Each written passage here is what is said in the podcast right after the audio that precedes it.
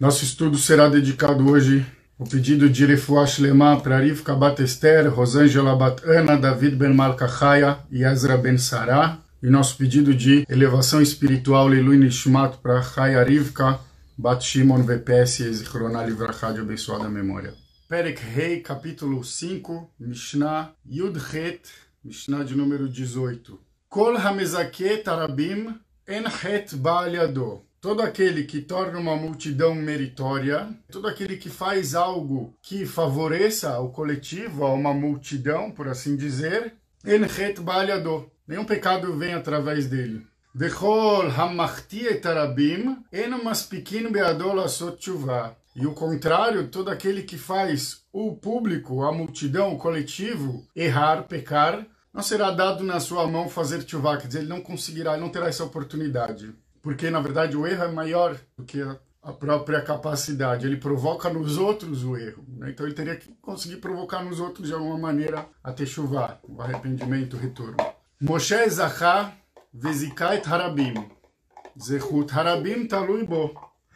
Moshe foi meritório e fez merecer o coletivo, né? Fez merecer a muitas pessoas. Zechut Harabim talui bo. Então o mérito da multidão, o mérito coletivo, está pendurado nele, está na dependência dele, né? Uma, foi garantido, foi proporcionado por ele. Shenemar Tzidkat Adonai Asau Mishpatav Israel. Como está escrito em Dvarim 33, a justiça de Deus ele fez e seus juízos com Israel. Yerovam Hatav Ertiet Arabim. O rei Yerovam, ele pecou e fez os demais pecarem, a questão da idolatria e tal. Mal.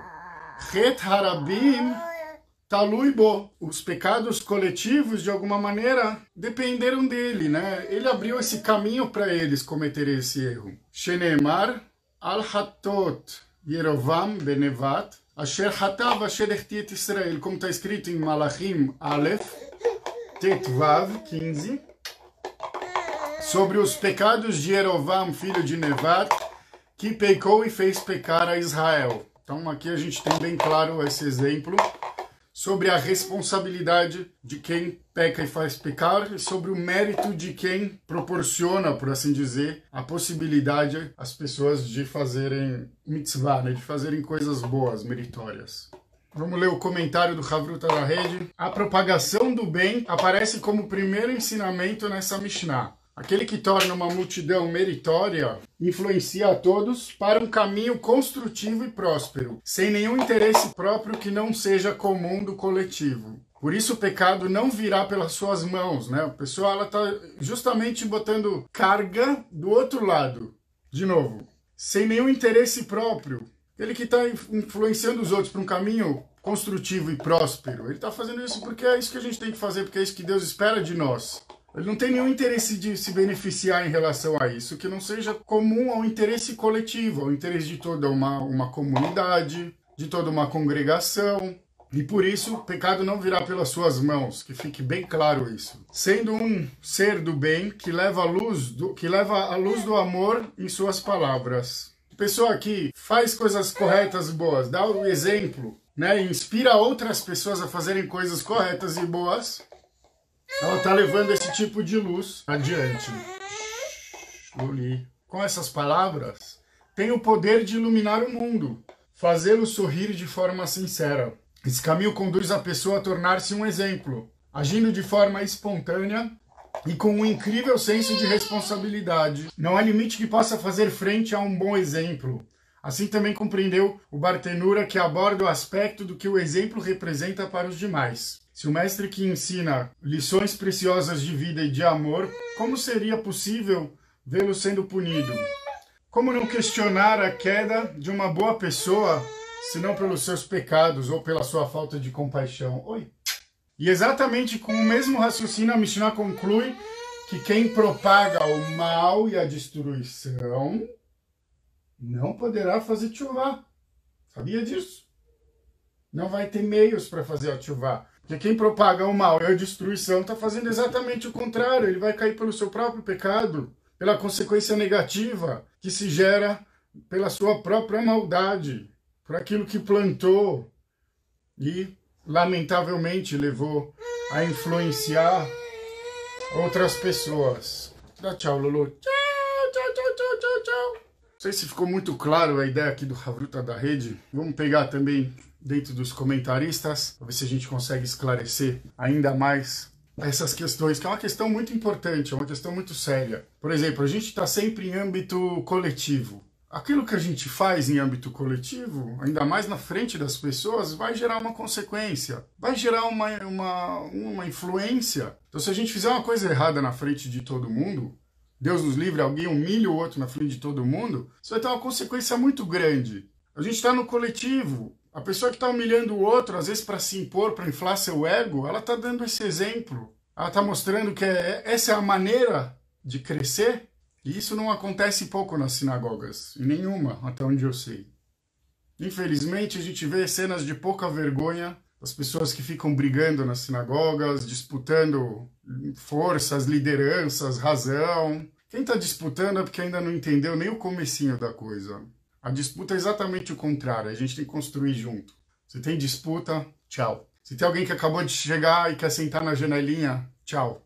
É exatamente isso que a Mishnah está querendo dizer. E curiosamente, esse tipo de problema acontece o tempo todo. Espero que as pessoas tomem consciência disso.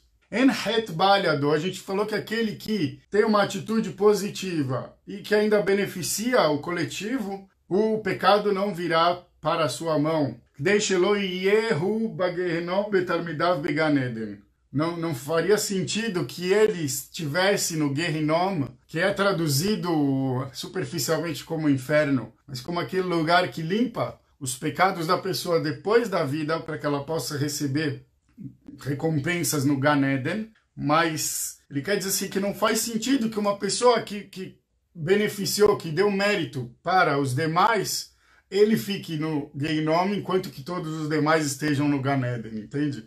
Existe uma relação aqui que não dá para desfazer. Existe um vínculo de mérito muito grande. Se uma pessoa favorece um coletivo, ela tem mérito por cada pessoa que foi favorecida dali da sua atitude. Então, não faz sentido que essa pessoa venha a ser punida e todas as demais não. O que não significa, óbvio, que essa pessoa possa fazer o que bem entender ao contrário desse ato nobre que fez, que favoreceu os demais. Não, a responsabilidade é sempre em relação ao coletivo, não em relação ao indivíduo.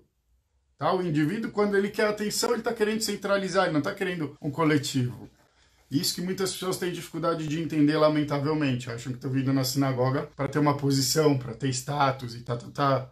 Quantas coisas, né? As pessoas, no geral, não fazem só para ter status, para falar, ah, puxa, olha aquele ali, faz ação social, faz não sei o que, faz não sei o que. Tá bom? Que seja sempre de preferência por amor aos céus, por empatia, não para aparecer. E o contrário que a gente falou, aquele que comete um erro e induz os outros a cometerem erro também. Eno mas pequeno beadola só chuvá. Não vai ter a oportunidade de fazer a chuvá. Diz o Bartenura, Shelo Yehu began Eden vetalmidav bagenom porque uma vez que ele induziu, influenciou outros para o erro, mesmo que ele faça tchuvá, não vai ter cabimento que ele faça tchuvá e vá para o Ganeden, e todos aqueles que por ele foram influenciados negativamente fiquem no gay nome. Entende? Aqui uma inversão das coisas. Aquele que favorece ao coletivo o pecado não virá pela sua mão, no sentido de que ele provavelmente não vai errar, não vai precisar pagar pelos seus erros, enquanto os beneficiados, né, os merecidos por ele, estão usufruindo só da recompensa. Isso, obviamente, é só para ilustrar, para a gente entender. E o contrário também, aquele que faz todos errarem, da mesma maneira, é, a chuva não vai chegar para ele, porque não vai fazer sentido que ele possa recuperar sua condição, enquanto todos que por ele foram prejudicados fiquem ali, entre aspas, prejudicados. Tá? Se está claro para todo mundo, mas a princípio não tem também muito o que ser complexo aqui. Vesikaer Tarabim, o que quer dizer Vesikai Tarabim? Ele deu mérito para o coletivo, Shelimed Torah Lechol Israel, que ele ensinou Torá para todo o povo de Israel. Ou seja, não ficou fazendo distinção, falando você não, você sim, você isso, você aquilo, não você dar mérito ao coletivo, num primeiro plano, vamos dizer, no primeiro momento, nosso primeiro entendimento, é você favorecer o seu povo, nosso povo judeu. Você estudar a Torá com as pessoas é a melhor maneira de dar para elas recursos para fazerem mitzvot, para cumprirem a vontade de Deus, acrescentarem méritos na sua vida, nas suas ações, nas suas condutas. E por isso que o exemplo que o Bartenura já dá na lata é o estudo ensinar a Torá. Aquele que ensina a Torá está ajudando as pessoas a fazerem coisas boas, coisas positivas nesse sentido e assim também tem um mérito por tudo isso. A gente mencionou sobre Moshe Rabbeinu, um, um versículo, um passuco em Dvarim, falando que a justiça de Deus ele fez e os seus juízos com Israel, com um povo. Diz o Bartenura, o Mishpatav Sheim Israel Keilu Huasam. E os seus juízos com Israel como se ele próprio tivesse feito. Realmente seguindo única e exclusivamente a vontade divina, sem nenhum tipo de envolvimento de interesse próprio. Asher Hatav Asher Israel, falando sobre Yerová, que pecou e fez pecar a Israel, Mideloka Amar al Hatat Yerovam ve Israel. Porque não está escrito no Tanakh sobre os pecados de Yerovam e Israel. Shmaminash Yakol Talui Berovam. Aprende daqui que tudo que aconteceu foi na conta de Yerovam. Porque o Tanakh escolheu escrever Yerovam Hatav Ertiet Arabim. Yerovam pecou e fez pecar a, a muitos. Então é isso que ele está querendo dizer, o Bartenura. Aqui está falando, olha, se fosse só que ambos pecaram, cada um pelo seu demérito exclusivamente, estaria escrito os pecados de Jerovam e de Israel. E não Jerovam pecou e fez pecar a muitos. Quem são esses muitos do rei? Seus governados, né? Seu povo. Impressionante. Então tudo vai na conta dele.